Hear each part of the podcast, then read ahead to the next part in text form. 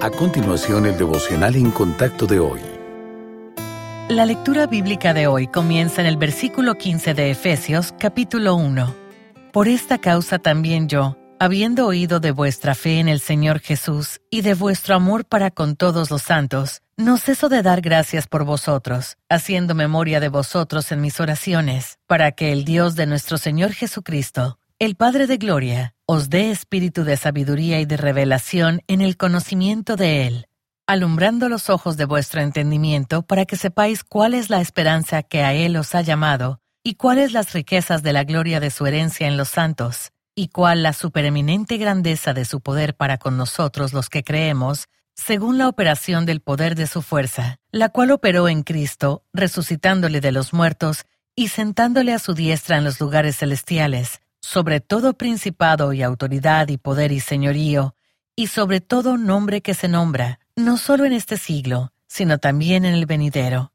Y sometió todas las cosas bajo sus pies, y lo dio por cabeza sobre todas las cosas a la iglesia, la cual es su cuerpo, la plenitud de aquel que todo lo llena en todo.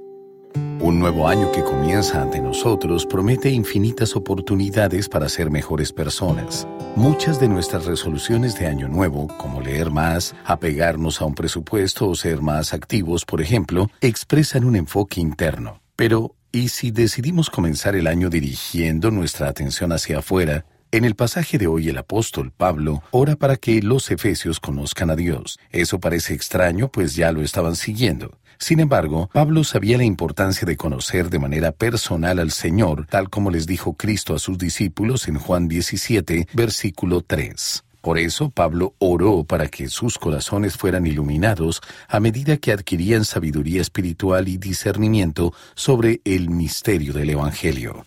Pablo entendía que el cuerpo de Cristo era tanto judíos como gentiles y quería que los efesios también lo entendieran. Por eso oró para que vieran y entendieran la obra de Dios en sus vidas, tanto en este siglo como en el venidero. Este año, permitamos que las palabras de Pablo nos guíen a medida que oramos por nuestras comunidades, para que un espíritu de sabiduría y revelación profundice su conocimiento de Dios y su experiencia de la vida eterna en Cristo.